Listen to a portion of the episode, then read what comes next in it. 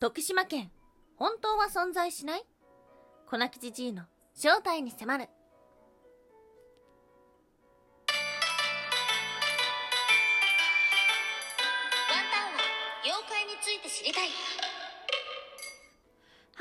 ぶワンタンです。ワンタンは妖怪について知りたい。ということで、この番組は、普段キャラクター業界で働いているワンタンが、日本におけるめちゃくちゃ面白いキャラクター妖怪についてサクサクっと紹介している番組です。この番組のスポンサーはともさまさん。歴史とか世界遺産とかを語るラジオなど放送されています。詳細はツイッターにありますので、ぜひぜひ番組概要欄からチェックしてみてください。眠い。眠いよ。もう眠くて噛んで収録を撮り直している空飛ぶワンタンです。なので、多分また噛む。はい、今日も京都で妖怪日本一周の旅、毎週木曜日は日本中の妖怪を紹介しておりますが、今日お届けをするところは、あの有名な妖怪の出身地でもあるんです。そんな今日お届けをする都道府県は、徳島県。はい、県庁所在地は徳島市ですね。うん、元兵庫県民ワンタン。徳島県はかなり近いイメージがあります。ナルトうずしおラーメンそんないろんなものがある。いろんなものラーメンの話ばっかり。そんな徳島県ではありますが、超有名な妖怪、粉木じじいの出身地でもありました。でもね、調べていくと、なんと徳島県には粉木じじいの伝説はないらしい。なんだこの矛盾っていう風に思いませんか？実はですね、粉木じじいっていうのは、複数の妖怪の話が混ざってできたものだと考えられているんです。はい、今日の前半は粉木じじいについて解説をして、後半の方ではですね、徳島県は実は超妖怪スポットだったということで、そんな衝撃の場所の紹介をしていけたらと思っております。今日は3つに分けてお話をしていきましょう。まず1つ目、粉木じじいとは。2つ目、どうして生まれた？粉木じじい。最後3つ目、世界怪異三認定。三条大ボケ小ボケ妖怪村とは。はい、ということで、まず1つ目、粉木じじいとは。昔昔。山の中を歩いていると。あわ。もう一回行こう。昔昔。山の中を歩いていると赤ん坊のような声で泣いている老人がいました。その老人を見た通行人はあやそうとして老人を抱きかかえます。するとその老人はどんどんどんどん体重が重くなっていきました。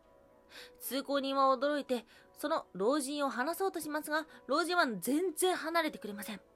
そうしているうちについに命が奪われてしまいました。そんなお話があります。怖っ。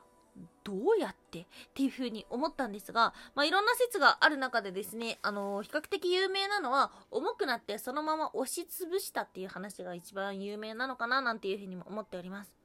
柳田国夫の妖怪談義の中にも老人の姿をしていますが赤ん坊のような鳴き声をする妖怪として紹介されていますはいそんなやけに具体的な話はあるんですけども実は徳島県には粉木じじいとしての話はないというようなものが出てきました。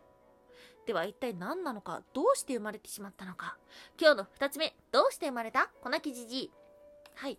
徳島県の伝説を集めた小屋平の昔話というものがあるみたいね。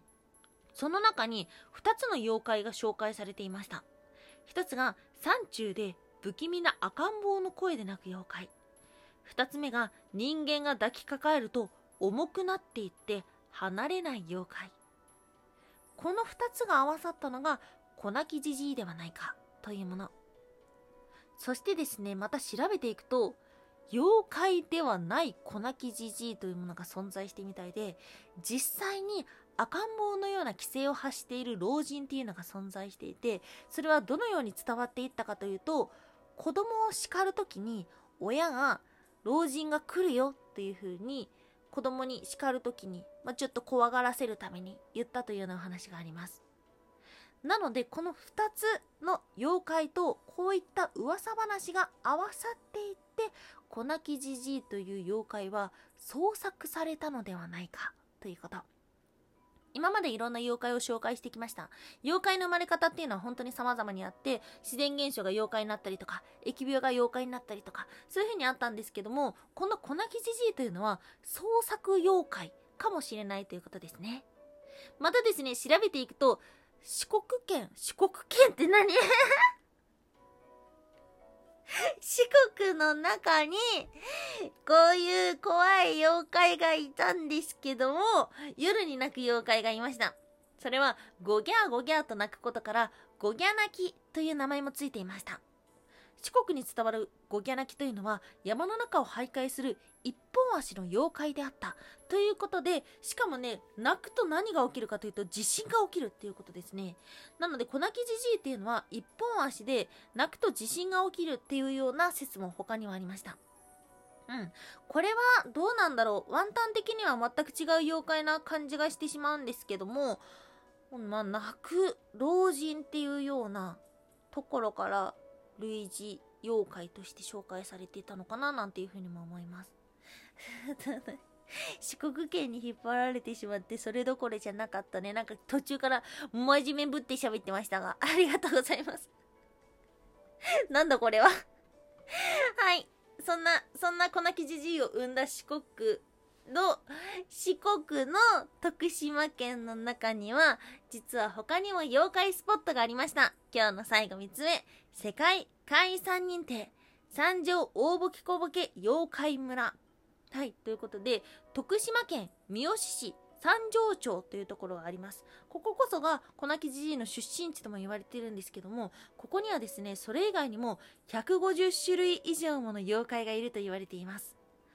大ボケ小ボケという風に呼ばれている谷があってそこはですね漢字で書くと大きい歩く危ない小さい歩く危ない大ボケ小ボケなんていう風に書くものなんですけども2億年の時を経て四国山地を横切る吉野川の激流によって作られた約8キロの谷。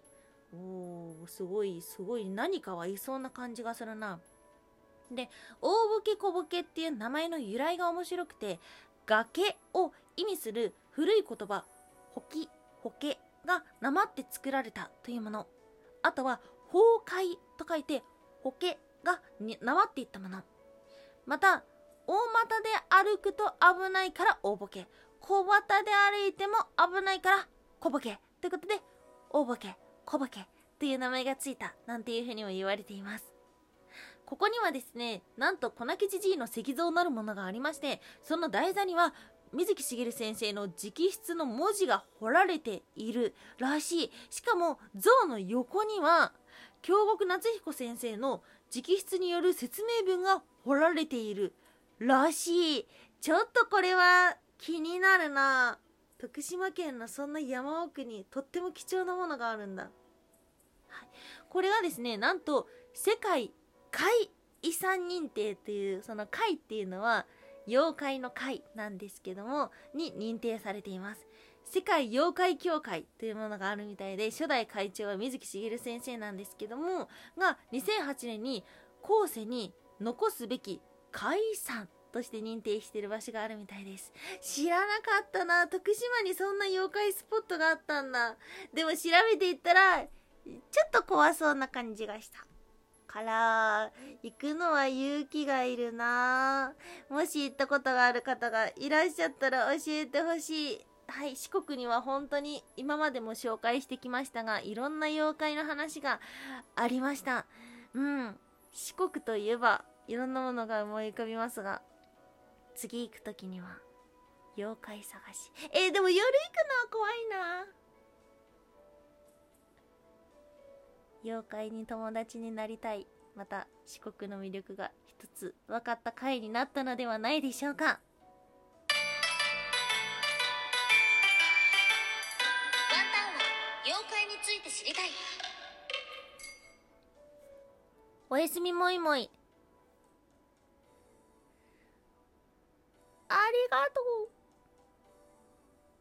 心の底から嬉しいものをもらった。はい、おやすみむーむーというのはワンタンがポイムプーグと言いたいコーナーでして、ポイムがなんだかよくわかってないから、ポイムプーグとしか言えないコーナーです。ありがとういやー。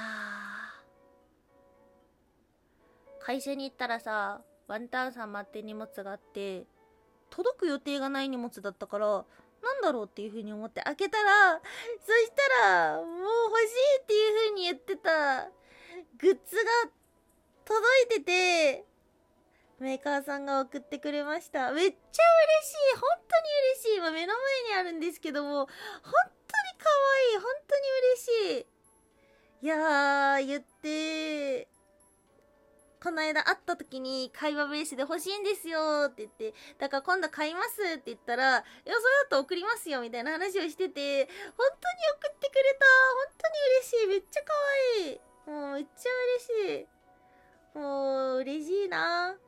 嬉しいな。なんかワンタンさんのお家の中にはですねそうやって仕事でお世話になった人からもらったものっていうのもたくさんあります。